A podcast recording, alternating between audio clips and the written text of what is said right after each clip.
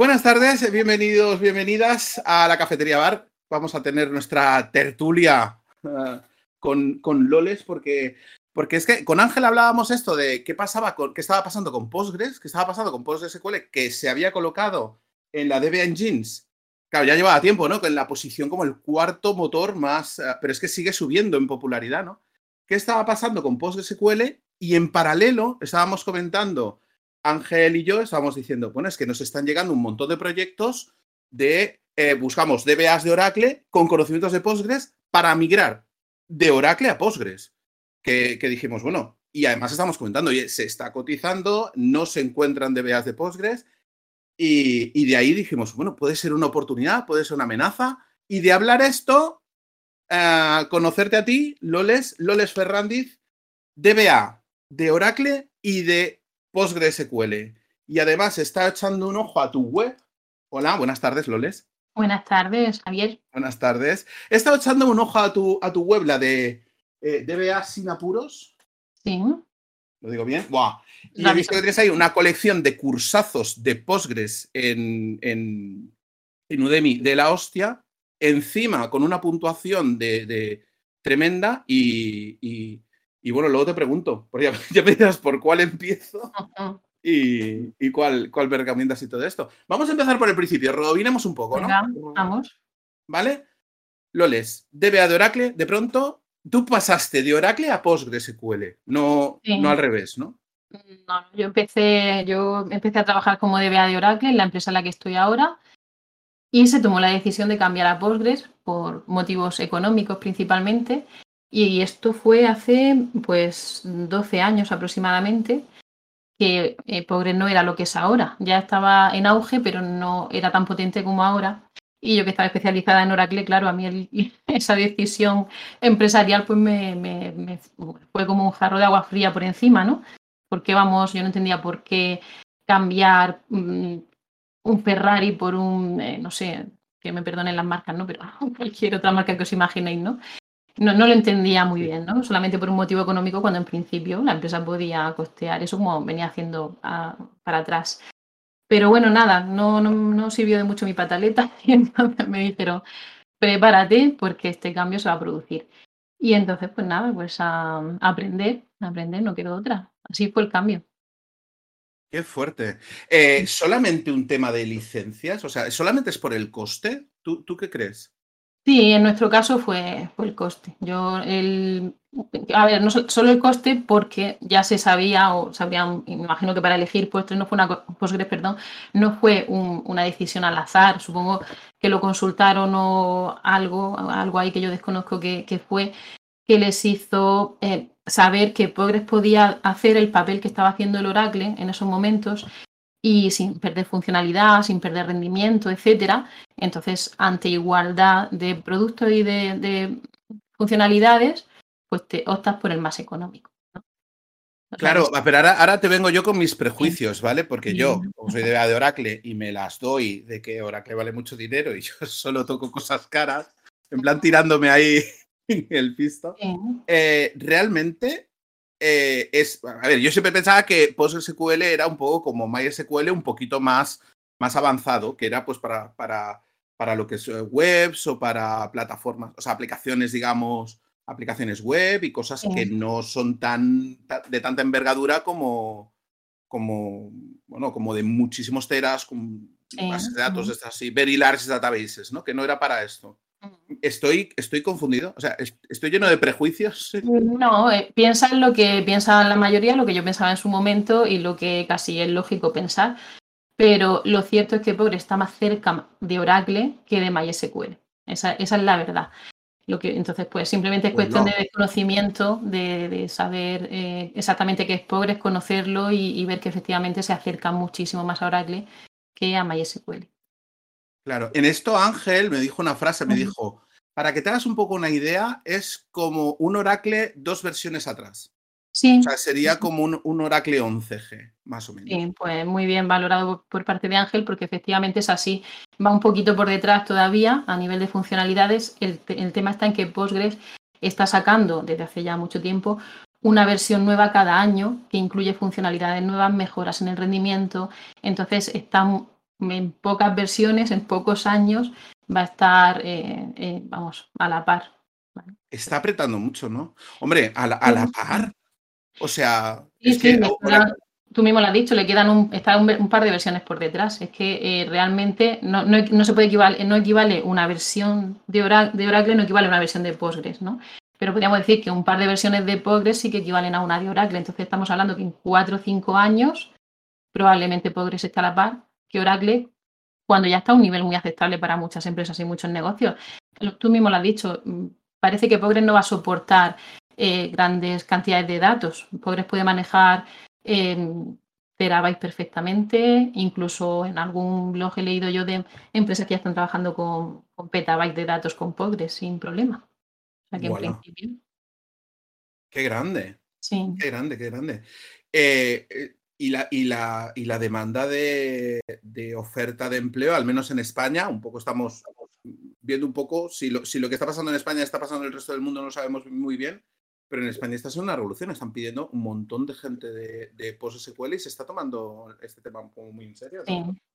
Yo lo estoy notando también muchísimo y efectivamente más en los últimos años, el, el último par de años te diría, lo estoy notando mucho. ¿Por qué? Porque me llegan ofertas directamente a mí, que me contactan, me contactan a través de LinkedIn. Yo ya estoy trabajando, pero me contactan y me hacen ofertas y lo estoy notando porque hay muchas más inscripciones en mis cursos y hay mucha más interés y mucha más demanda de formación en Postgres. O sea, la gente se está preparando porque efectivamente hay más demanda de trabajo. Y yo pienso que eso es en España, pero pienso que es a nivel internacional. O sea, que lo que pasa es que, bueno, al final nosotros vemos las ofertas que nos llegan aquí y vemos y la formación que, yo doy es en español y parece que está más centralizado, pero es a nivel, a nivel internacional. Claro. Luego, luego hay otra. Dime, se, está dejando mucho pobres a Oracle, a, Oracle, a un coste cero. Entonces, pues la Pero gente claro, es, que ahora te voy a decir otra. ¿Cuánta gente tiene Oracles configurados como aún en 8i o 9i? También, sí, correcto. Pues fíjate. Eh, esto también es, digamos, algo a revisarse, ¿no? Es decir, tú, tú estás diciendo, oye, es que Oracle es un Ferrari, no sé qué, ya, pero si tú eres un Ferrari y lo llevas por caminos de carros y no pasas de 20 kilómetros por hora, pues no sé para qué quieres un Ferrari, la verdad. ¿no? Yo, te, compararía con las versiones actuales, pero efectivamente en las empresas a veces se pega un poco de muy por detrás de la versión. También pasa con Progress, ¿eh? En la 9.5, 9.6 son versiones de Progress que ya están obsoletas. De hecho, en noviembre de este año se queda obsoleta Postgres 10. Eh, salió en el 13 de octubre de este año ha salido la versión Postgres 15 y, hay, todavía hay quien trabaja con las versiones obsoletas. O sea que al final eso es una cuestión de, tener que, bueno, pues eso, mantener actualizadas las bases de datos. Pero efectivamente, yo creo que dentro del mismo motor, pues a veces a sacarle las máximas, las máximas funcionalidades que hay en las versiones nuevas. O sea, hay que mantenerlo actualizado, eso está claro. Claro, quiero decir, no solo tener actualizado el motor, sino, mm. sino evolucionar el, digamos, el otro de datos y funcionalidades y todo. Efectivamente. Estoy viendo Oracles 19, que ves el Optimizer Features y pone Optimizer Features a 12 o ah. Optimizer Features a 11G y dices, bueno, o sea, tenemos un, Oracle 19 configurado como, como a 11G, ¿no? Para que se conserve aún como, como, era, como era antiguamente, ¿no? Claro, eso es un desperdicio al final. Con, Progress lo que, es, lo, que, lo que Progress recomienda es que como mantienen cada versión nueva que sale, la mantienen durante cinco años, lo que te recomiendan es que no excedas de esos cinco años, no que hagas una actualización antes de los cinco años, pero que actualices de una versión a otra mayor, pues eso es una cosa, una valoración que hay que hacer, pues el DBA, con la directiva de la empresa, y ver las funcionalidades que trae nuevas. A lo mejor las funcionalidades que trae la nueva versión de Progress no no son cosas que estás precisando, aunque siempre vienen mejoras de rendimiento y, por ejemplo, la versión esta 15 trae una mejora importantísima de hasta un 400% de rendimiento, de mejora en el rendimiento en las ordenaciones con order by. Entonces, a lo mejor ya solo por eso, ¿qué consulta no tiene, sabes, un order by? Entonces, quizás solo por eso ya merece la pena la actualización, pero bueno, hablando en general, pues si trae funcionalidades nuevas sobre JSON y no utiliza JSON o, trae funcionalidades nuevas sobre replicación lógica que no, la utilizas y tal, pues a lo mejor dice, bueno, me espero, no voy a hacer una actualización para cambiar algo que no voy a usar realmente, ¿no? Pero te recomienda que no, lógicamente no dejes pasar los cinco años y se quede desactualizada. También por un tema de seguridad. Claro, oye, ¿y el tema de licencias en Postgres cómo va? ¿Cómo va Sí, licenciamiento? Bueno, es, sí. open, es open source, pero habrá licencias, ¿no? Habrá. Sí, claro. Postgres tiene una licencia que se llama, como él, licencia Postgres, es una licencia eh, de código libre. Es, eh, Postgres es código libre y aparte es open source y aparte es eh, eh, sin copyleft. Hay dos categorías principales dentro del código libre, ¿no? Del open source que son con copyleft y sin copyleft. Con copyleft significa que si tú coges un software libre, lo modificas, lo editas, etcétera, le añades funcionalidades, le cambias cosas o lo que sea, si tiene el copyleft significa que como ese producto que tú has creado nuevo parte de uno que era libre, pues tú también lo tienes que distribuir libremente y no puedes cobrar por ello. ¿no? La, licencia, eh, de Postgres es sin copyleft, es decir, puedes coger el código de Postgres que lo puedes descargar de la página web oficial de Postgres, ahí lo tienes, también está en, en- GitHub, lo coges, lo modificas, haces lo que tú quieras y ese producto que te queda al final sí lo puedes vender, la licencia de Postgres te lo permite. Entonces, Postgres es gratuito, Ahí está, lo puedes descargar y te lo puedes instalar y lo puedes usar para fines comerciales, para lo que quieras y no hay que pagar nada. Luego está, hay empresas, por ejemplo, Enterprise DB es muy conocida, pero hay más, que lo que hacen es que cogen ese, ese software, le introducen mejoras pues para los clientes que ellos tengan, ¿no? Unas cosas que puedan venir bien a ellos y luego esa versión de Enterprise DB pues la comercializan. Así está el tema del licenciamiento. eh. Tenemos, la versión, una versión comercial mejorada y luego tenemos las versiones libres. Claro, y ahora una cosa que a mí me da. A mí, yo, a ver, yo descono- de lo que desconozco soy muy cagón y a mí me da mucho miedo. Bueno, eso nos ¿Qué pasa, a pasa? ¿eh? Metal- yo en Oracle me- me- estoy muy tranquilo porque tengo Metalink ahí que cuando pasa algo raro Sí, das Pues, oye, parte, ¿no? Ya está. puedes abrir un ticket, un severidad 1 y, y hombre, es decir, con, Sí, con, sus, con sus áreas a mejorar, sí. pero, pero ostras, yo estoy muy seguro con, con tener ahí un, un Metalink y en un momento dado poder abrir un ticket y que haya alguien que me asesore, yo qué sé, y me, me- me resuelva algo o, o- o descubrir un bug o cosas así. ¿Esto en Postgres qué tal es? Esto ¿Tema bugs, tema soporte? Sí, igual. Bueno, igual no. En con Oracle te habrás pagado una- un soporte por un año o lo que sea para poder tener eso, ¿no? Con Postgres, eso es gratuito, el soporte es gratuito. Tienes, eh, está la comunidad de Postgres que está formada por unas listas de correo. Queda un poco así que va a sonar como, te puede contestar cualquiera y a saber lo que te contesta, ¿no? Es Sí, que, pero- es pero que eso claro. suena- Tenemos un grupo de WhatsApp. Sí, sí, básicamente. Entonces, el, yo lo entiendo, entiendo tu preocupación porque era la que yo, te- yo tuve, ¿no? Lo que pasa que, claro, ya llevo 12 años, entonces ya lo veo de otra manera, porque ya lo conozco. Pero al final lo que hay, digamos que el punto inicial y básico es irte a las listas de, a las listas de correo. Entonces, si tienes un problema sobre, pues yo qué sé, SQL o lo que sea, pues hay una lista especial para eso. Que es un tema de administración de la base de datos general, pues hay un- una lista de administración general. Que es algo, sabes tú, que es algo muy concreto con eh, no sé, en rendimiento, el tuning tal, pues hay un- una lista para eso. Tú ahí lanzas tu consulta, esa lista de correo le llega a todo el mundo. De hecho, si haces una pregunta, pues yo estoy suscrita en las listas, me llegará a mí también y te puede contestar cualquiera. El- la respuesta llega muy rápida porque hay mucha gente leyendo, entonces las respuestas te llegan enseguida. Y tú dices, bueno, ¿y quién te contesta? Bueno, pues Esto parece un poco foro coches, ¿no? Sí, sí, sí. No, sí lo puede, lo puede parecer, pero yo te digo, a mí me sorprende siempre, además es una cosa que no deja de sorprenderme, porque yo soy un poco cotilla y cuando a mí me responde alguien una pregunta, yo miro el correo electrónico y el nombre que pone y lo busco en Google, ¿sabes? Y bicheo un poco a ver quién me está contestando. Y bueno. pues, te podría decir que como el 8 de cada 10, 7 de cada 10 veces, quien me responde es un miembro del grupo de desarrollo global de Postgres. Es como si a ti, a tu Metalink que has publicado tal, te contestase el desarrollador, uno de los desarrolladores de Oracle. O sea, que tú dices lo que me está diciendo es totalmente fiable y, y vamos, y me ha contestado a mí, no sé, te sientes hasta importante, ¿no? Que me ha atendido en primera persona eh, alguien bueno. importante. Sí, sí. Hombre, pero esta gente tiene, es la gente que tiene acceso, digamos, al, al core de todo, ¿no? Bueno, es que el grupo de desarrollo global de Postgres, que no te lo he contado, son los que desarrollan Postgres. Es que Postgres tiene una filosofía de, de, bueno, ellos desarrollan, son, están formados por siete miembros actualmente. Esos siete miembros están desarrollando Postgres de forma altruista, aunque es cierto que están respaldados por empresas importantes. Uno o dos de ellos son de Enterprise DB, que te hablo antes de esa empresa. Otro es de. Microsoft, otro es de, de esto de la nube, ¿cómo se llama? Em, Azure, AWS, Sí, eh, AWS, sí, efectivamente. Es Amazon. Y- efectivamente, sí, sí, no me sabía.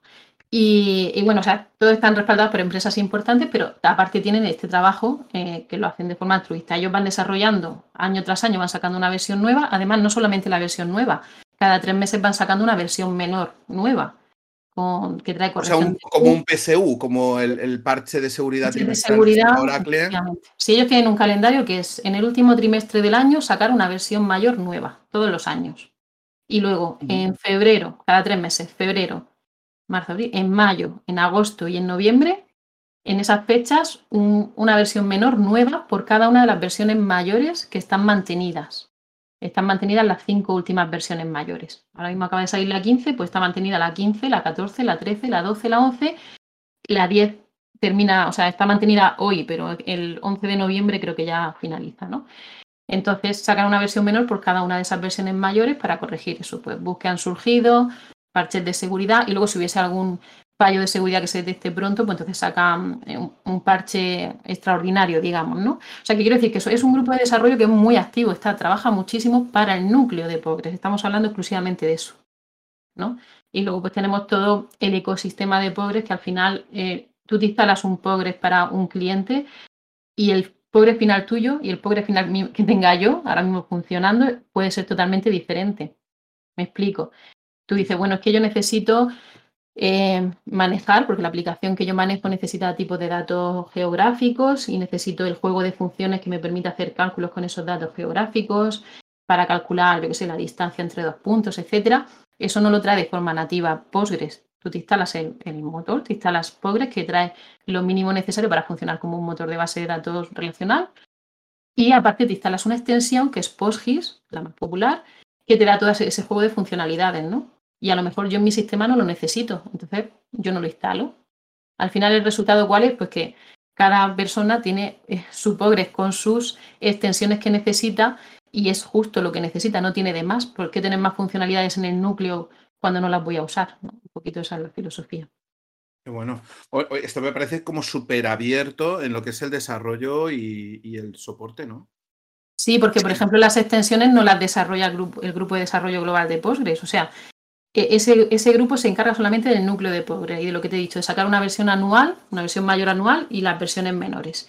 Y el resto de desarrollos que hay satélites alrededor, que son muchísimos y muy variados, esos son grupos de desarrollo independientes. O sea, no sé, como si me pongo yo, digo, uy, pues tengo una necesidad para mi trabajo, ahí necesito, necesitaría una herramienta que haga esto y no la encuentro de que nadie la haya, la haya sacado antes, ¿no? Y me, se me da mi programar y empiezo a programar, hay un código y veo que me queda aceptable y lo subo y lo, aporto a la comunidad, porque al final el software libre, es, o sea, el open source es esto, ¿no?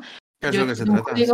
Claro, que creo que es bueno, lo publico y otra persona lo coge y se aprovecha de, se aprovecha entre comillas de ese trabajo mío, o sea, quiero decir, se aprovecha en el buen sentido, ¿no? De que lo, lo que utiliza, lo utiliza y le saca lo Continúa, y lo Exacto, lo continúa. Entonces dice, ay, pues, pues yo lo mejoraría en esto y pone la mejora. Llega otra persona y dice, uy, pues eh, a mí se me da muy bien simplificar y hacer un código que hace X otro código que haga lo mismo, pero más sencillo, con menos líneas, más rápido, y entonces lo mejora. O sea, y al final te das cuenta que un año después, lo que yo subí inicialmente, pues ahora es un producto buenísimo, una extensión buenísima, ¿sabes lo que te quiero decir? Que a su vez puedo yo volver a coger y volver a, aprovecharla yo. Y así es, como funciona este Progress, es así. Esa, es la comunidad Progress, ¿no? Al final. Te voy a soltar una frase que aquí un colega, un colega mío de BA de muchísimos años me dijo y es, eh, bueno, eso está el momento en que PostgreSQL decida pasar por caja a todo el mundo que ha implantado Postgres. Y entonces, ¿tú crees que eso puede pasar o está montado de forma que, sí. que, pues no va a suceder? ¿Tú, qué crees? Es opinión. Yo, yo, sinceramente creo que no, creo que no, porque además es la filosofía de partida que tuvo Postgres se han mantenido durante 35 años con esa misma filosofía y hasta ahora no han dado señales de, querer ni lucrarse ni nada. Y, no, no creo que pase, creo que va a seguir con la misma filosofía. Es que la gente que es muy de software libre y de, y de ¿sabes? Todo, todo para todos y vamos a ayudarnos y a colaborar, tiene una, mentalidad y un concepto distinto de, otros motores que son más propietarios, que son código cerrado, lo que yo hago no se puede ver. Em, si tú detectas un error, cuéntame el error, pero no me digas dónde lo tengo, porque uno puede ver el código, no lo puedes saber. Aquí un poco es lo que se desarrolla, está ahí. Si tú detectas un, bug, pues lo puedes ver dónde está, me lo puedes decir e incluso hasta lo puedes solucionar. ¿no? Y lo fíjate, yo, trabajé en Oracle y, en Metalink, a mí como, como trabajador de Oracle me aparecieron un montón de notas que ponía uh, for use internal only. Es decir, esto no lo... Y en algunas se remarcaba en mayúsculas, esto no... Eh, keep away from customer size, algo así, como decir, que, que, el cliente no lo vea esto. ¿no? O sea, como, como añadir un secretismo más, claro, es más corporativo, ¿no? Pero... Claro, por eso digo que, no creo que ellos eh, se vayan a la otra vertiente porque es una cuestión de filosofía de, ver este negocio, ¿no? En, negocio sin, sin, la palabra, sin el contexto económico, sino que al final tú dices, bueno, es que uno tiene una filosofía de, todos en equipo sacamos esto adelante y lo vamos a hacer mucho mejor y, tu, y, tus éxitos son mis éxitos también y al revés, ¿no? Y el, software propietario, pues al final es, eso, es más restrictivo, es cerrado, trabajan para ellos, para comercializarlo.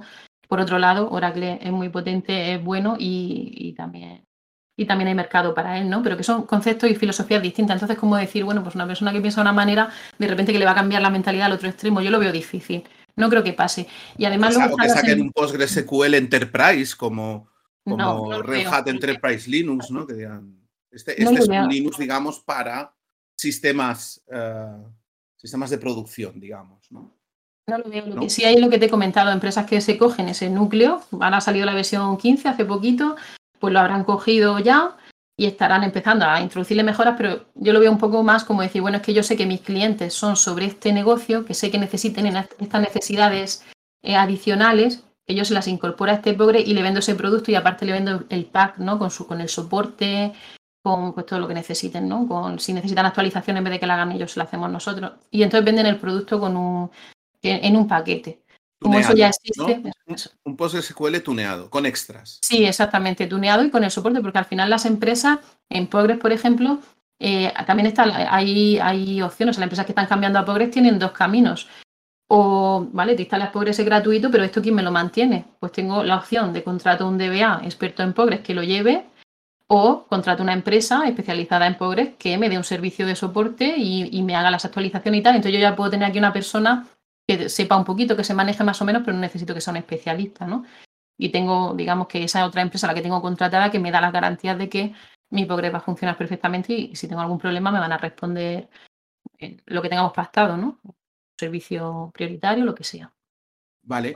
Ahora te lanzo otra pregunta de estas, así sin censura, que hemos estado hablando también entre chascarrillos. A ver, a ver. ¿Y si a Oracle le da por poner el dinero encima de la mesa y decir, compro Postgres? Wow. Es que ya lo... ¿Va a comprar y liberar su código o, lo compran para ocultar el código? ¿Cómo es esto? No lo puede comprar. Bueno, fíjate, mira, varias cosas aquí por, por contar un poco historia de Oracle. Compraron eh, MySQL eh, y entonces de ahí se derivó un, fork, la mitad de, bueno, la mitad, digo la mitad por decir, un, grupo, ¿no? Un grupo de, programadores de, de, MySQL continuaron con MariaDB que es lo mismo que, que MySQL, pero por los programadores originales, y Oracle se quedó y le dio continuidad a MySQL. Mm. Hay otros softwares que Oracle los ha comprado simplemente por comprar mercado y por retirarlos. Y otros los ha comprado con intención, como por ejemplo Golden Gate, lo compró con intención de comprarlo y dejarlo morir porque tenía el ODI, el Oracle Data Integrator, y, y quería, pues oye, comprar Golden Gate y decir, y esto no me olvido de ellos, y desde dentro, los de Golden Gate lucharon para que, para, oye, hacernos caso que como producto somos buenos, que podemos ser parte de ODI y digamos, pues ahora pues, pues, se ha convertido en un proyecto muy estable dentro de Oracle. Imagínate que Oracle coge y dice, vamos a comprar PostgreSQL. Pues no sé, Javier, la verdad es que el futuro es incierto, quién lo sabe, no lo sé. Igual si eso pasa, pues me nos vamos a tomar un café y lo comentamos la jugada, pero de momento no lo veo. La, versión 2 de la tertulia, hombre, ahora estamos, estamos en, ¿te imaginas? O sea, he, instalado Oracle PostgreSQL como, un producto, ¿no? Sí, la, versión 25 ¿no? de la, del 2012, ¿sabes? ¿Qué cosas? Eh, tengo un montón de preguntas aquí acumuladas de todo lo que llevamos aquí, aquí cociendo este café. Eh, y tema certificación, cuéntame, ¿cómo va? Tema certificación, pues mira. ¿Qué, caminos tengo? ¿Qué opciones hay? mira, esta es una de las cosas, antes te, antes te he comentado. Eh, han 35 años desarrollando Postgres y no han dado señales, te he dicho esa coletilla, ¿no? No han dado señales de tener ánimo de lucro, ¿no? Pues precisamente el tema de la certificación es una de las cosas que te hacen ver que efectivamente no tienen eh, amor, pasión y, como quieras verlo por Postgres, por desarrollar y por programar y por avanzar y por, ¿sabes? Y no están centrados para nada en lo económico. ¿Por qué te lo digo? Porque la certificación, pues lo suyo sería que ese, los que desarrollan Postgres, que al final son, aunque no sean los dueños eh, porque lo venden, pero sí son los titulares, son los que lo han, los que lo han desarrollado, serían los que encargados de, si no ellos directamente, en formar un, otro grupo que ellos formen, que sean los encargados de establecer el temario. Bueno, pues va a haber una certificación Associate que va a llevar este contenido, va a llevar una, vamos a tener una certificación profesional que va a llevar este contenido, eh, para saber esto, o sea, a lo mejor para la profesional como hace Oracle, ¿no? Para la Associate casi, casi es presentarte al examen, te formas por tu cuenta y te presenta al examen, ¿no? No sé si ha cambiado, esto era así en, cuando yo trabajaba con Oracle, pero luego la profesional si necesitabas hacer un curso y tenías que tener el curso y la Associate para poder presentarte a la profesional, ¿no? Eso es, así era cuando yo trabajaba con Oracle. Bueno, pues Progress ha dicho no. Nosotros nos queremos dedicar, aparte estamos sacando una versión al año, entonces las certificaciones tienen que ir súper rápidas. O sea, deberíamos de, estar sacando certificaciones todos los años para que la gente se pueda actualizar, ¿no? Entonces ellos han, directamente han dicho que no, no van a sacar, no se van a ocupar, ellos no, lo dejan en manos de em, estas empresas que te digo que dan soporte para Postgres y que llevan y que son, están especializadas en Postgres. Enterprise DB, por ejemplo, tiene certificaciones. Avatic también tiene certificaciones, son las dos empresas principales que, con las que te puedes certificar ahora. Si yo estoy certificada en Avatic, tengo dos, la Associate y luego me saqué la profesional.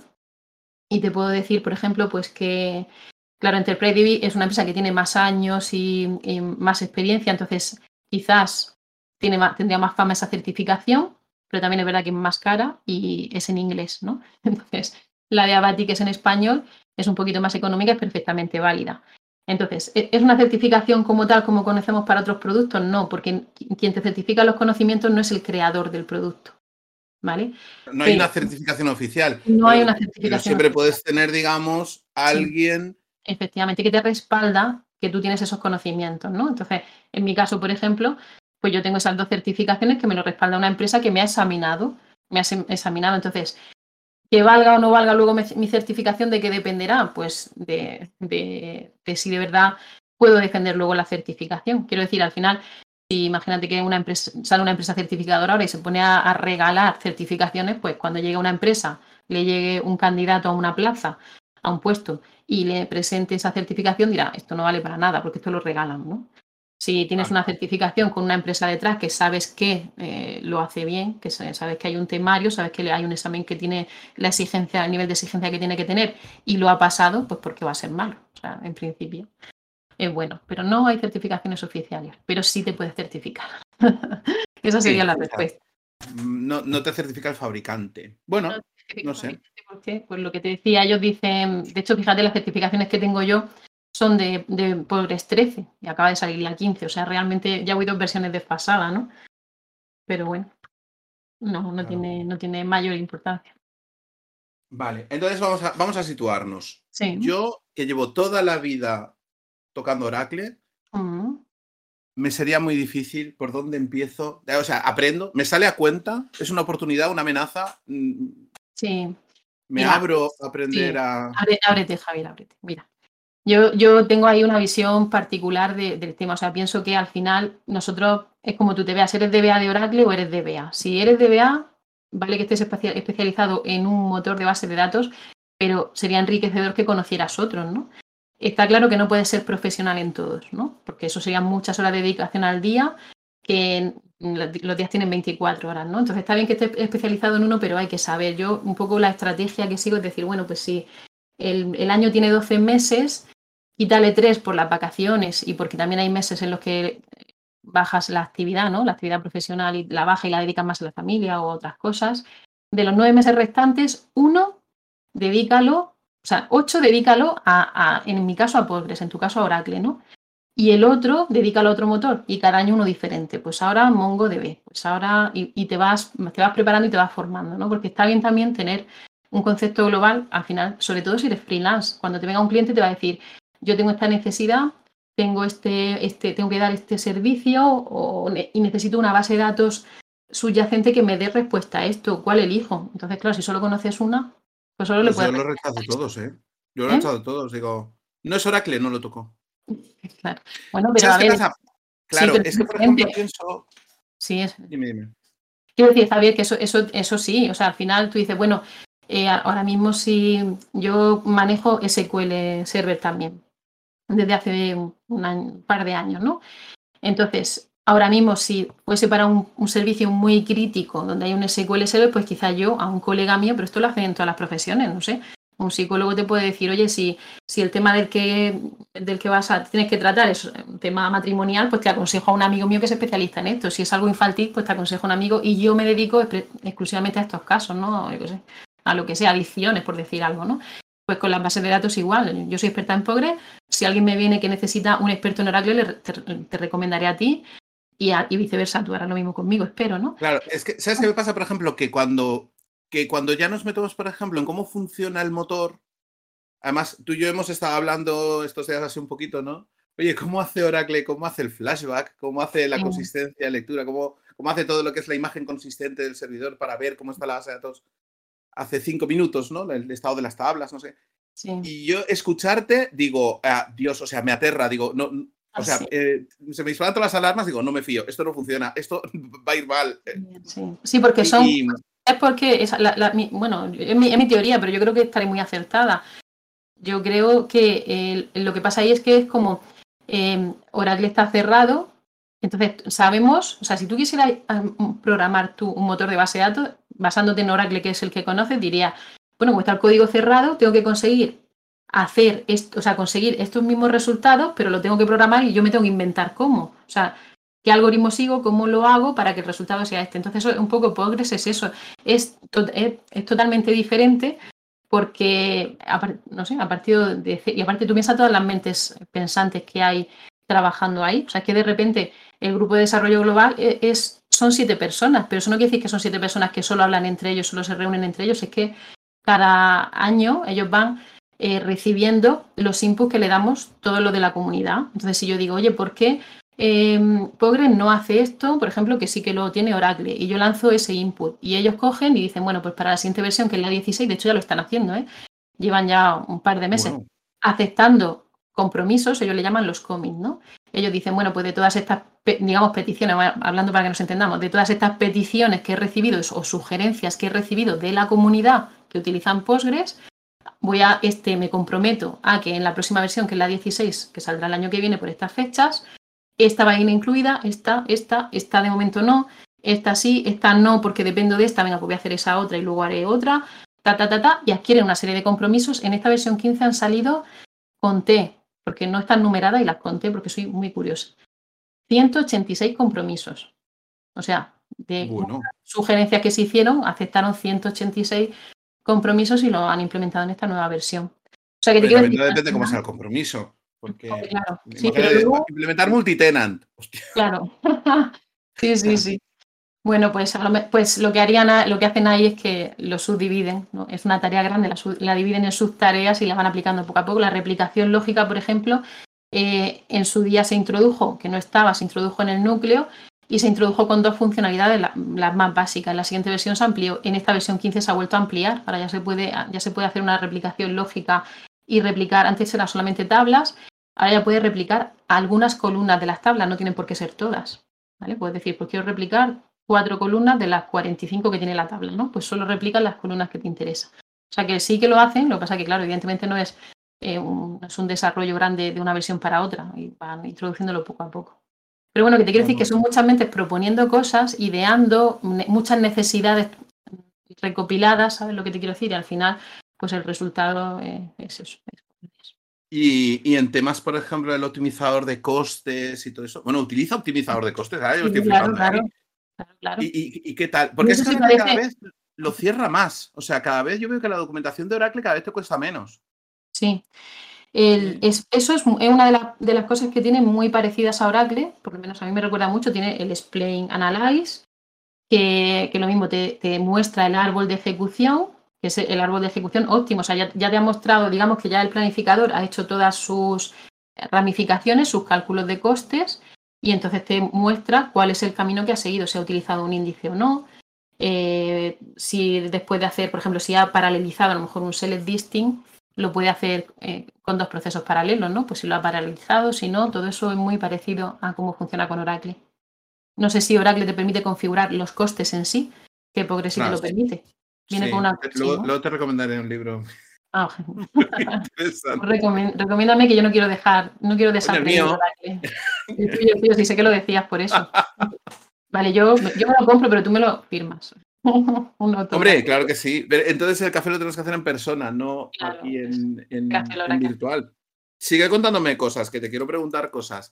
Para migrar de un Oracle a un Postgres, ¿qué tengo que hacer? Aparte de llamarte a ti. Sí, sí, sí. Llámame que yo te, asesoro. De, luego te asesoro. No, pero es fácil.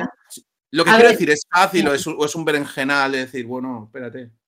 Mira, ahí, sinceramente, yo no, tuve que hacerlo. ¿Por qué? Porque cuando se cambió de Oracle a Postgres, eh, se aprovechó, o sea, ese cambio no era solamente un cambio de motor de base de datos, es que se iba a cambiar la aplicación. O sea, nosotros la, eh, en nuestra empresa es una empresa pequeña, pero que tiene un proyecto muy grande y es el software con todo lo que, todo el hardware y todo, o sea, todo, toda la plataforma es una elaboración nuestra. El hardware se compra, ¿eh? no, lo, no lo fabricamos, pero pero todo el software es un desarrollo nuestro, la base de datos es cosa nuestra y tal.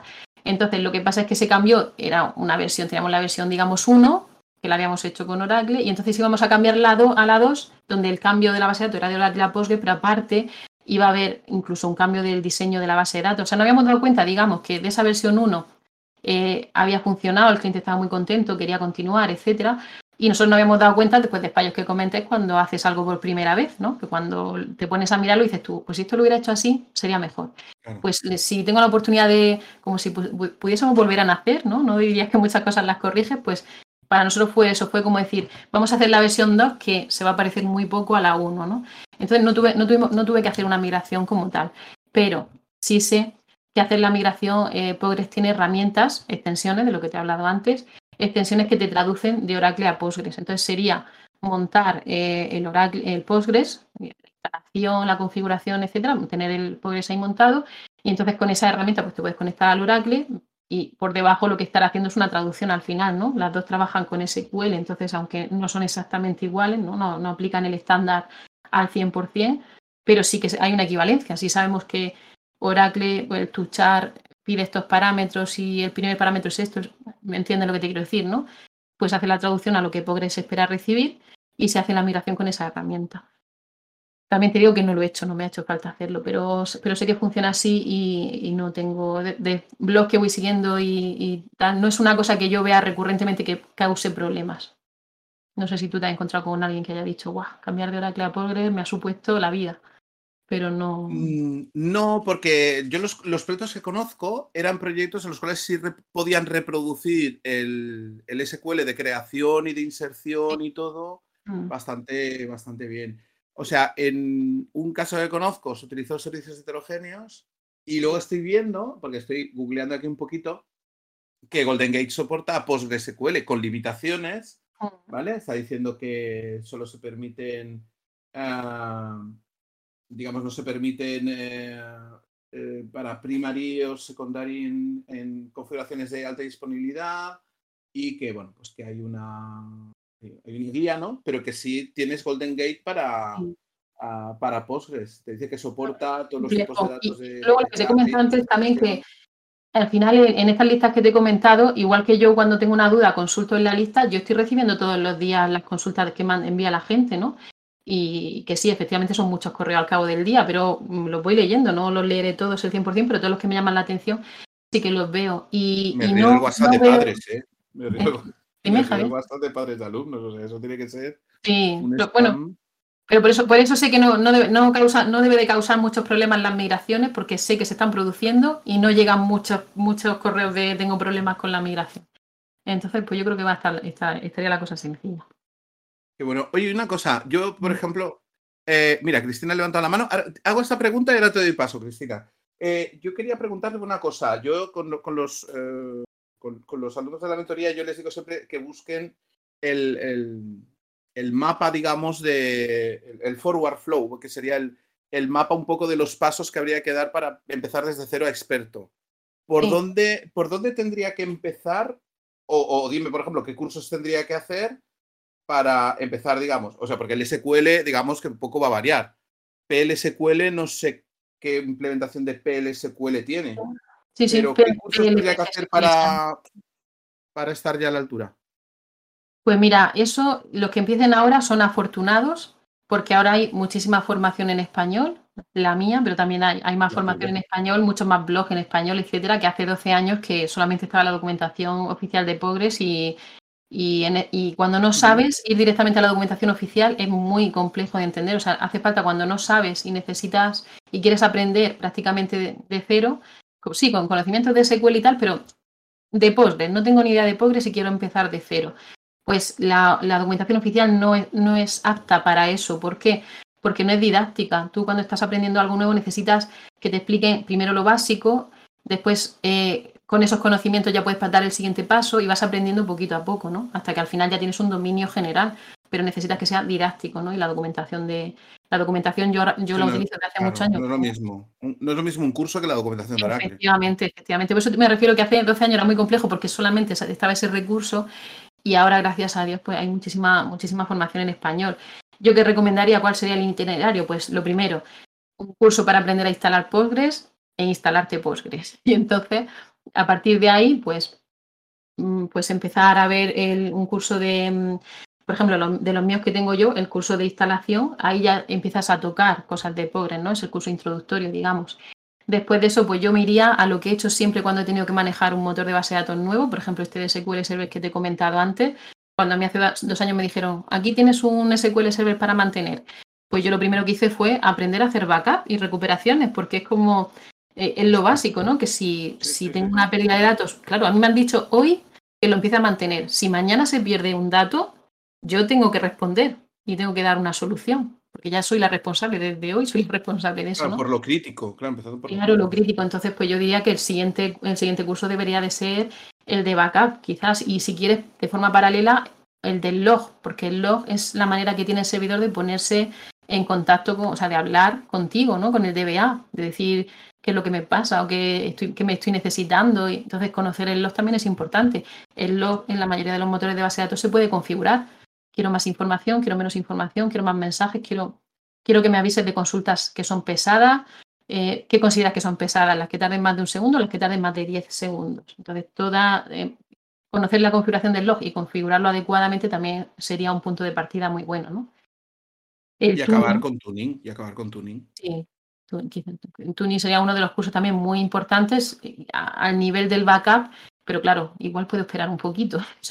claro permite que vaya un poquito lento. me lo tomo con calma, me lo, tomo con calma. vamos, a, subir a Cristina García a la audiencia. Recordad que como esto es una cafetería, pues eh, si queréis subir al escenario y preguntarnos o, participar con nosotros, que podéis subir. ¿Vale? Subo a Cristina y la saludamos. Muy bien. Ajustate el micro. A ver, ¿te oímos? ¿Hola? Hola, buenas tardes. Hola, Cristina, ¿qué tal? Pues a ver, yo quería preguntarte con respecto a lo de la migración. ¿Han mejorado ya la migra en la herramienta de migración el tema de la migración de procedimientos, triggers? Mm. Claro, es lo que yo no sé si tu base de datos tenía muchos procedimientos y triggers. Claro, es que es lo que comentaba antes. No tengo la experiencia, no te puedo decir porque yo no tuve que hacer una migración. Nosotros hicimos, digamos que, de hecho, estuvieron conviviendo las dos plataformas juntas a la vez. O sea, teníamos la, esa plataforma antigua con el Oracle, con las aplicaciones antiguas, etcétera, y nosotros fuimos construyendo la segunda mientras la primera estaba en funcionamiento. Y cuando decidimos, eh, estuvieron conviviendo en el sentido de hasta que cambiamos por horas, ¿no? Cambiamos de la versión 1 a la 2, empezamos cambiando por la noche, porque por la noche hay menos actividad para ver que eso fuese funcionando bien. Y poco a poco se fue ampliando el horario hasta que ya se trabajaba con la versión 2. Pero entonces, claro, toda la se reescribió todo, es que se reescribió todo, entonces no te puedo decir.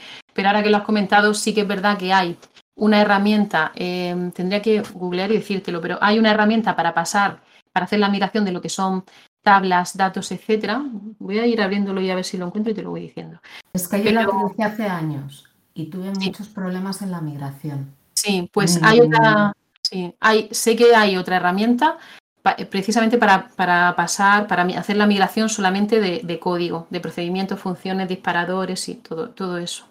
Entonces seguramente pasó eso, que si me estás comentando tú y me, confirmas que esa parte estaba, era complicada, pues probablemente pasó eso, que alguien se reuniría, se reuniría un grupito y dijeron, pues vamos a sacar una, eh, una, en este caso no es una extensión, ¿eh? en este caso es un, software, un programa, un binario para, para Postgres que pueda hacer la migración de esto y la traducción correcta de esto. ¿vale? Voy a ver si te lo, lo encuentro y te lo puedo comentar.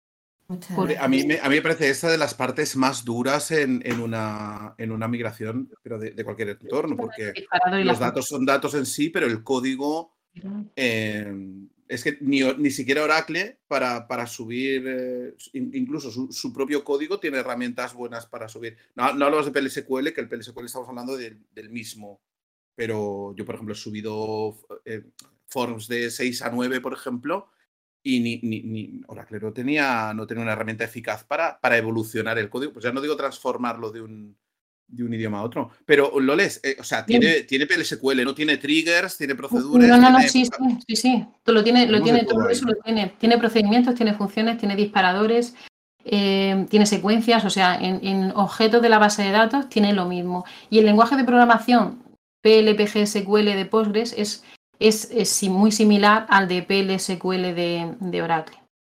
Entonces, pero claro, efectivamente eh, hay que hacer una traducción porque no se escribe exactamente igual.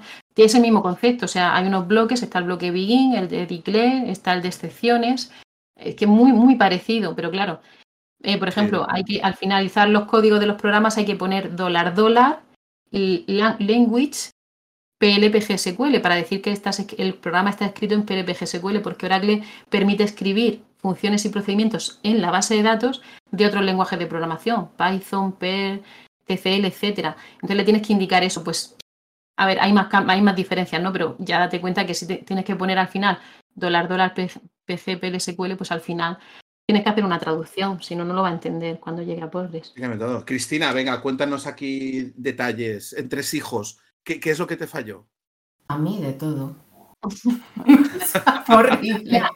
¿Cómo lo solucionaste? A ver, pues, eh, con script compare, sacando los datos porque no los volcaba, no los admitía en el mismo formato que los había sacado, entonces los sacaba a ficheros planos y luego con un per los convertía para cargarlos en Postgre, los PLs picándomelos a mano.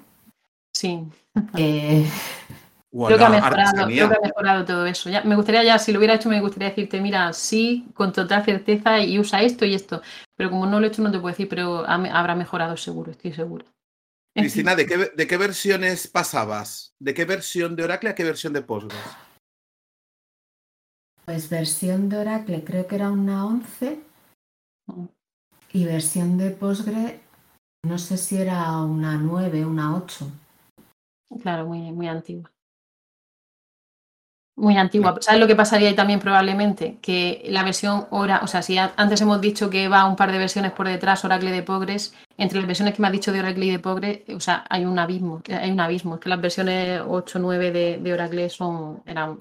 Era cuando Postgres estaba empezando. Estaba empezando a, a, sí, sí, a levantar, entonces hay mucha diferencia, entonces entiendo que ahí hubiese muchos más problemas. Entonces, ahora que he vuelto a retomar el Postgre, pues. ¿Has vuelto a retomar el Postgre? no escarmentaste la primera vez. No, ahora vamos a migrar de MySQL a Postgre. De MySQL a Postgres. Sí. De MySQL a Postgres. Bueno, me parece un cambio no tan. es que las alternativas que tienes es irte a MySQL 8 ya gestionado por Oracle y con las desventajas que tiene Oracle, pierdes las ventajas que tenías en MySQL y con las limitaciones que tiene el MySQL o irte a una plataforma con más opciones. También la implementación que hace cada uno de estos tres motores del SQL se parece mucho más la de MySQL a la de Postgres que Oracle, porque Oracle utiliza eh, el estándar SQL, pero una especie de de estándar Oracle SQL. ¿No, habéis leído sobre eso? Oracle, digamos que no, no implementa el estándar SQL como tal, es como que ha hecho una adaptación suya. ¿no? Entonces, los que sí que siguen la, normativa del, estándar SQL más fielmente son Postgres y MySQL. Entonces, lógicamente, la traducción ahí es más sencilla. Con el estándar, muchas veces Oracle lo que intenta es imponer, imponer él el estándar. Por ejemplo, las funciones analíticas fueron de los primeros que, que las implementaron. Y, y, luego después el resto, cuando MySQL ha puesto, creo que las ha puesto, funciones analíticas MySQL, no me equivoco, son de la versión 8.1.7, aparecen las funciones analíticas. Eh, las, las, siguieron antes, antes de que lo compraran, ¿no? Las siguieron con la misma, con la misma sintaxis y el ANSI SQL de funciones analíticas sigue, sigue el de Oracle. O sea que... Sigue el de Oracle. Por eso que al final un poco lo que hablábamos antes de, esa filosofía, ¿no? De, de, este es mi parcela, ¿no? Y este es mi terreno. Pues yo, Cristina, si eh, vuelves a retomar Progress, eh, eh, como me has comentado que trabajaste con esa versión, ¿has seguido con, alguna versión posterior de Progress o no? ¿Te quedaste en esa y, y, estás retomando ahora? Lo digo porque vas a notar muchísima diferencia si lo estás retomando ahora. hace poco hice una migración de 9 a 11, pero no he llegado a meterme en administración desde aquella versión. Entonces, ahora estoy volviendo otra vez a, a retomarlo. Pues, ¿Y has tocado Golden Gate, Cristina, como para, como para intentar hacer esa migración de Oracle a Postgres a través de Golden Gate? Sí, pero eso es muy caro. Bueno, ¿quién, dijo dinero? Ya, dependiendo en dónde estés. Claro. Dependiendo de quién lo pague. Eh, claro. No, pero Oracle, Oracle ha sacado ahora el Golden Gate Free, que dice que hasta 20 gigas, hasta 20 gigas no, necesitas licencia. Ahora dice Cristina, si pero me datos de 50 o de, 21, ya. Y también tienes con AWS los DMS, que también te lo hacen y funcionan muy bien. Mm. Oye, pues mira, para migrar alternativas tenemos. Claro, dependiendo de dónde te muevas, puedes tirar por unas o por otras, pero Golden Gate es muy caro.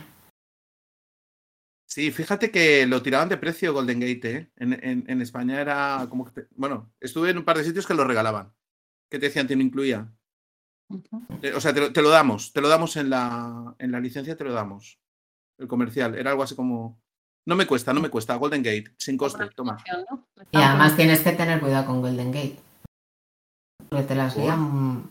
A mí me ha tirado así de datos. te las lía, guapas. Bueno, yo tuve un caso con Golden Gate, ya que estamos hablando aquí de anécdotas de que me, insertaba, me propagaba inserciones con el año cero. O sea, bueno, en realidad no, en realidad no me las propagaba, no me las propagaba, pero eh, sí, sí, sí, cosas así. Inserciones en el año cero, el año cero no existe, pero me, encontré ahí que para, para solucionar que en base de datos me estaban insertando fechas con el año cero eh, y, me paraba la replicación y me montaba unos tipizos tremendos, eh, me tocó, fue duro, fue duro hacer el mapping para, para evitar una, una cosa así. Sí, Golden Gate, es tremendo. ¿Quién dijo miedo? ¿Quién dijo caro? ¿Quién dijo miedo? Esta es nuestra profesión. Si fuera todo, tiene sus cosas, sus pros y sus contras, y por eso pienso que hay mercado para todos y al final, al final se trata de ver cuál encaja mejor en qué, en qué sitio. Porque es verdad que Oracle, por ejemplo, hay empresas que se lo pueden, bueno, administraciones públicas quizás, las empresas grandes, etcétera, se lo pueden permitir, pero no sé, quizás el grosso del tejido empresarial no, se lo puede permitir, ¿no? Si dicen que en España lo que más hay son medianas, pequeñas y medianas empresas, pues lógicamente no pueden hacer esa inversión. Pues Cristina, te devuelvo a la audiencia por si alguien más quiere subir. Gracias. Gracias, Cristina. Mucha suerte y que te vaya muy bien con Progress en esta nueva etapa. Gracias. Si alguien quiere, si alguien quiere unirse a nosotros, es bienvenido también, ¿eh? Yo quiero preguntarte alguna, alguna cosita más también. Eh, tema, tema flash, es que lo hemos hablado, ¿no? Tema flashback, consistencia de lectura, corrupción de bloques, temas así que podríamos decir difíciles ¿Cuánto de, de, accesible es solucionar o lidiar con problemas de estos con Postgres? Mira, yo te digo, te digo, eh, mm, me costó mucho al inicio, antes me decías tú, he visto tu base de datos que se llama DBA sin apuros, se llama DBA sin apuros en homenaje al apuro que pasé cuando cambié de Oracle a Postgres, ¿vale? Porque ya decidí que no iba a ser una DBA en apuros nunca más, ¿no? Pero ahora que ya, o sea, no, no ahora este año, sino cuando ya lo empecé a dominar y a manejar, te digo, Postgres es más simpático que Oracle. Postgres se cae un proceso, se cae un proceso y Postgres lo reinicia. Y no te cae la base de datos porque se caiga un proceso. Haces un kill 9 por error del PI, un PID incorrecto y matas, matas el proceso, por ejemplo, el checkpointer, no se, no se no cae Postgres. Coge el postmaster, se da cuenta y reinicia los procesos y no se entera el usuario de lo que ha pasado. ¿Vale? Por supuesto, si cae el postmaster, sí, haya la fastidiado, pero bueno, es que cuando haces un stop de la base de datos, precisamente lo que estás parando es ese proceso. Pero quiero decir que no, da dolores de cabeza. Yo recuerdo que los bloques corruptos en Oracle, eh, la reindexación de índices, los bloqueos, yo igual no, igual no era muy buena DBA en aquellos comienzos que acaba de terminar la carrera y, empecé mi etapa profesional como DBA, pero yo lo recuerdo como que eh, sí que era más problemático y con pobre vivo feliz. o sea, te lo digo totalmente de verdad, de corazón. Eh, eh, hace, provoca mucho menos bloqueos porque tiene implementado el sistema de control de concurrencia multiversión, ¿vale? Que también tiene, su, tiene esa ventaja de que eh, garantiza la consistencia en el acceso concurrente ¿no? a, los datos. Y tiene, el inconveniente, tiene un inconveniente y es que hincha mucho las tablas, pero entonces Progress ha ideado un, una aspiradora automática y se va encargando de mantener eso a raya. O sea, ¿qué te quiero decir? Hace la vida tan fácil. Al final, el trabajo del DBA con una, motor de base de datos pobres es monitorizar de que todo sigue bien. En el momento en que notas que se desvían los parámetros y que si tú has establecido que las tablas tienen que estar o los índices eh, no pueden estar corruptos más de un 10%, en el momento que ves que, que se sale de esos parámetros, entonces intervienes, pero no intervienes para hacer, intervienes para esos, esos sistemas automáticos de automantenimiento de la base de datos para ajustarlos, porque hoy a lo mejor la base, la base de datos ha tenido más actividad últimamente y no le ha dado tiempo, ¿no? Y hay que, hay que ajustarlos para que trabajen un poquito más, ¿no? Esto es como la aspiradora está, el robot aspiradora de la casa, ¿no?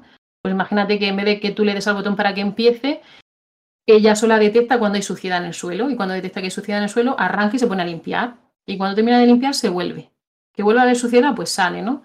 Pues un poco es eso, eso así funciona eh, el sistema de limpieza, que no es, no de limpieza, es el sistema de mantenimiento, de automantenimiento de Postgres. Es, una pasada. La verdad es que yo os recomiendo a todo el que tengas un poco de curiosidad, aunque no, aunque no lo vaya, no lo vaya a trabajar luego y tal, pero por eso decía que es muy interesante. Pero dices esto, índices corruptos más de un 10%, es que en Oracle, como tengas un índice, corrupto, ya tienes un problema. Sí, bueno, corrupto, es que no usa la palabra corrupta. Es que en Postgres es hinchado, es bloat, bloat index. Ah, ¿vale? Porque Postgres utiliza. Sí. En Oracle puedes montar un, pollo. No, no, no, no. de índices, lo puedes montar tú programando mal, ¿eh? Sí, incorrectamente. programando mal, metiendo una función. Eh, forzando la función que... determinística cuando no lo sea. Pero ves, por ejemplo, en eso Pobre actúa diferente también. Porque lo he dicho, he dicho corrupto por error. Pero si por lo que sea se corrompe un índice, lo que hace Progress es que no te da el follón, simplemente no lo utiliza. O sea, no se va a quejar, no nada. Simplemente lo marca con hay un campo en una tabla del catálogo de objetos que te dice que ese índice está inválido, entonces simplemente que las consultas no lo van a utilizar porque está inválido. Pero no te molesta, ahí está. Pues cuando tú hagas tu monitorización, si la tienes hecha automática de en cuanto un índice se pone inválido que te avise tal, pero quiero decir, cuando tú lo detectes lo corriges, pero mientras tanto el pobre no, no, no, no se queja por eso. Pues hace lo que puede, ¿no? Entonces se pondrá a hacer las consultas sin usarlo. Vale. Oye, me están preguntando una cosa en, por chat, me están pidiendo que te pregunte eh, cómo se puede saber o parametrizar cómo funciona la memoria en PostgreSQL. O sea, en Oracle si tienes muy documentado todas las áreas o bastante documentado, cada vez menos, eh, pues la SGA, la shared pool, es decir, dónde está la zona de, cursores, la zona de Java, es decir, o, incluso cómo, dimensionar la memoria, la PGA, la SGA. Y en, en PostgreSQL esto eh, está bien documentado pues no, no vamos a entrar ahora a hablar de, un sí, sí. pero. Sí, está, bien documentado. Sí, está bien documentado las memorias que hay dentro de la arquitectura de pobres, cuáles son las memorias que, que hay que configurar. Está bien documentado cuál es el valor por defecto y cuál es el valor que hay que ponerle. ¿Vale? Todo eso está bien documentado y luego está la parte del ajuste del DBA para saber si, porque al final te dicen, bueno, la, recomendación es que un 25% de la RAM se lo des al servidor Postgres, ¿no? Para que lo utilice como memoria compartida. Luego hay otras memorias, ¿no? Pero claro, luego hablamos de que a lo mejor ese servidor de base de datos está alojado en una máquina física que va a ser exclusivamente para servidor de base de datos, con lo cual puedes darle más de un 25%. O a lo mejor ese servidor físico también está utilizándose como servidor de aplicaciones eh, web o lo que sea, con lo cual pues no puedes darle más. O sea, quiero decir, siempre hay un componente que hay, para eso está el DBA para ajustarlo más, ¿no? Pero sí que hay unas recomendaciones. ¿Y se puede monitorizar? Sí. Hay una extensión, fíjate que no viene en el núcleo, viene, son extensiones. Hay una extensión para ello que, bueno, pues te permite, te, da un unos resultados estadísticos, ¿no? De cómo se está usando la memoria. Qué bueno. Qué bueno. Sí, la parte de monitorización está bastante conseguida. Vale, pregunta estratégica, estratégica eh, de mercado, ¿vale? Em, ¿Cuál crees que sería la inversión óptima de aprendizaje con el tema de Postgres? Y te voy a dar, digamos, tres opciones. Uno, olvidar Oracle y pasarse a Postgres. Digo, por, digo, por, digo porque ahora, ahora, ahora que no hay administradores de PostgreSQL y, y, de verdad se están cotizando, se están, se están pidiendo están, están, pidiendo salarios interesantes. ¿no? Olvidarse de Oracle y pasarse a Postgres. Combinar Oracle y Postgres para ofrecer las dos alternativas, es decir, hacerse un híbrido 50-50, un 75-25 de cuál de las dos. ¿Tú cuál crees que sería la opción estratégicamente más, más rentable de cada futuro? Esto es una apuesta aquí de que nos estamos tomando un café a ver qué, evidencia de futuro. me lo ponen difícil porque yo te diría que depende, depende del caso. Em, porque es, eh, es, que depende de para qué para quien trabajes, para quien trabaje, porque a lo mejor para quien trabajas jamás se va a poder pagar una licencia de Oracle, entonces para qué invertir eh, tiempo, esfuerzo y, dinero probablemente en formarte para Oracle. Entonces, ahora vamos a suponer que sí, que ya tienes un trabajo que, mantienes Oracle y bueno, y, tal. ¿Te merece la pena estudiar Progress? Sí, como mínimo, ah, pues yo te diría un 25% por lo que te he dicho antes. Porque hay que intentar, de todo nuestro estudio, que son los informáticos lo hacemos mucho, ¿no? Para mantenernos actualizados, porque esto avanza muy rápido, estamos siempre estudiando. Entonces, al final, dices, bueno, pues de mis horas de estudio anuales, un porcentaje lo voy a dedicar a otros motores, ¿no? Yo quiero estar especializada en lo mío porque hay que ser bueno en algo, ¿no? Y, algo, que te caracterice, pero no puedes eh, dejar de conocer lo demás, al final. Claro, pero, pero fíjate una cosa, es decir, estamos dentro de motores relacionales. Mm, claro. Es decir, que una de las. Y, voy, a, voy a dejar aquí la puerta abierta, ¿vale? Porque quizá la siguiente charla hacemos un Oracle versus Mongo. Oracle versus Mongo, perfecto. Es que, ¿sabes lo que pasa? Que claro, PostgreSQL sigue siendo un motor relacional. ¿Qué pasa con Mongo? Mongo tuvo una, una, una crecida también de, de, un montón de gente que estaba, estaba pasándose a Mongo. Y, y claro, puestos, digamos, a, a, a, dónde invertimos ese 25% de cuota de cosas que no sean Oracle, si lo invertimos en otra base de datos relacional, o pensamos como Postgres, o Mongo, o, bueno, o alguna de las otras que tenemos en la lista aquí de, Habrá que escuchar esa charla, esa charla, Javier, a ver, a ver qué tal un poco para. desde, la absoluta ignorancia pregunta. Pero bueno, el saber, no, ocupa lugar. Hay que tener, sí que hay que tener un poco del panorama, conocer un poco el panorama. No digo en profundidad, pero sí, conocerlo, eso siempre es interesante. Claro, es que a mí en mi caso, claro, si yo, toda la vida llevo trabajando con Oracle, solo he trabajado con clientes que tenían Oracle. Pues y no he tocado ningún otro, ningún otro motor. Fíjate. O sea, de, esta de la ultra especialización, ¿no? Pues eh, del conocimiento vertical frente a un conocimiento horizontal en base de datos, me he quedado yo ahí en. Y bueno, no, no, no tengo mucha curiosidad en, tocar otras cosas, pero esto de Postgres sí me, me parecía un tema muy, muy caliente de tocar. ¿eh? Sí, sí, sí. Pues lo tienes pues muy fácil. Hombre, ya pero no, ahora que te tengo a ti, te, no, no, pero puedes formar, pues, puedes hacerlo. Aparte es que es lo que te digo, es, bastante interesante. Hay cosas que te van a llamar muchísimo la atención. Luego cuando lo manejas te vas a dar cuenta que es muy sencillo. Que al final pensamos, porque yo también lo pensaba, al final yo veía Oracle un poco, si fuese en colores, para mí Oracle era blanco y las letras negras, ¿no? Y Progress era como todo negro y las letras blancas, ¿no? Entonces era como esto es, esto es oscuro, extraño, desconocido. Y luego te das cuenta de que es sencillo, simple. Mm, casi, que queda mal, pero casi mágico, en el sentido este de que se mantiene solo. Si es que si lo tienes bien configurado, se mantiene solo. Y, es, y existe la forma de saber cómo se configura bien un Postgres. Y duermes tranquilo. Interesante. Luego ten en cuenta que también. ¿Sabes qué cosa ah. interesante? Perdona que te corte, es que me acabo de acordar. No sé si lo tiene Oracle. Tiene un sistema Oracle para. Porque tú sabes que cuando haces una, los backups, los backups que hay que hacer, lógicamente, como mínimo, tienes que tener un backup continuo, ¿no? Que es la copia segura que haces, pues yo que sé, una vez al día, por ejemplo, y luego todo el juego de archivelos, que en Oracle serán los redolog, ¿no?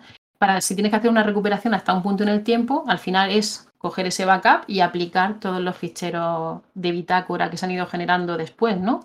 Esto en Oracle es igual que, en Postgres, ¿no? Aunque se llamen diferente, pero es lo mismo, ¿no? ¿Existen Postgres? Dime. Sí, no, no, no, termina, termina. Se me están preguntando una cosa por, por el chat. muy rápido. Es que existen Postgres porque, claro, al final dices, venga, eso lo tengo, perfecto. Tienes cubierto a que si tú haces una copia de seguridad a las 3 de la mañana todos los días, ¿vale? Pues esa copia de seguridad junto con todos los archivos que se han ido generando de bitácora, pues tú podrías reconstruir todo lo que ha ido ocurriendo hasta el punto en el tiempo que tú quieras, de manera que si a las 10 de la mañana has sufrido la pérdida de una base de datos porque se ha borrado accidentalmente, pues tú dices, yo cojo ese backup de las 3 de la mañana, aplico todos los ficheros hasta las 9.59. Pero claro, de las de la mañana hasta las 9.55, 9.59 hay muchas horas de trabajo. Entonces la base de datos va a tardar en hacer esa recuperación, al final la recuperas, ojo, que eso está perfecto, pero puedes tardar media hora, una hora, o no sé, lo que la cantidad de transacciones que hay ahí, ¿no?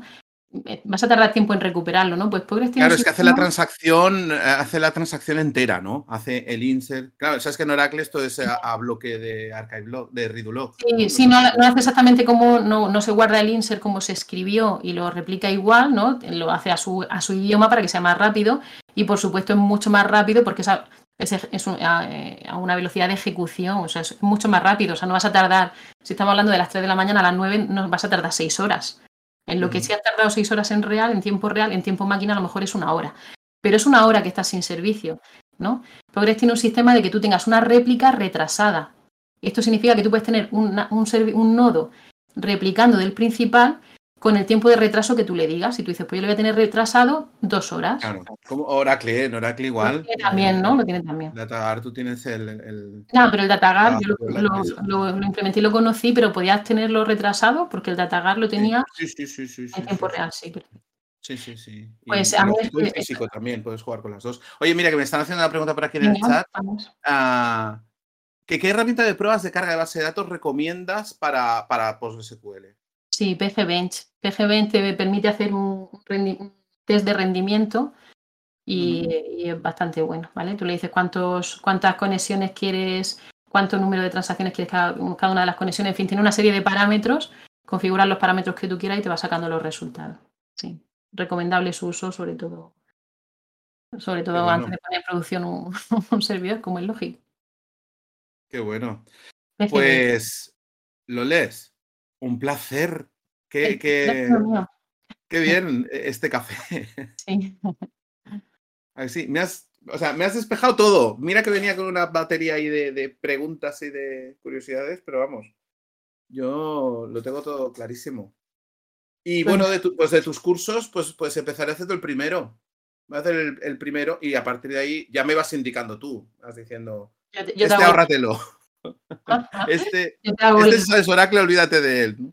La hoja de ruta, la hoja de ruta La hoja de ruta, qué bueno. El forward flow. Sí. Aquí haciendo name dropping. Oye, pues nada, Loles, un placer haber hecho el café este contigo. ¿Vale? Si todo va bien y todo se ha grabado correctamente, lo subimos al podcast y, y seguimos contándonos cosas. Muy bien, genial. Muchas gracias, Javier, por haber, haberme dejado aquí hablar de Postgres y de, y de todo, de, todo lo que hemos hablado y por este rato tan agradable. Y a, bueno, a los que han estado escuchando y todo eso por acompañarnos también. A Cristina por haber participado. Muy bien. Pues ala, hasta la próxima tertulia. A ver cuándo, de qué hablamos, no lo tengo decidido aún. Y, y de MongoDB pronto. Cuento contigo, Loles.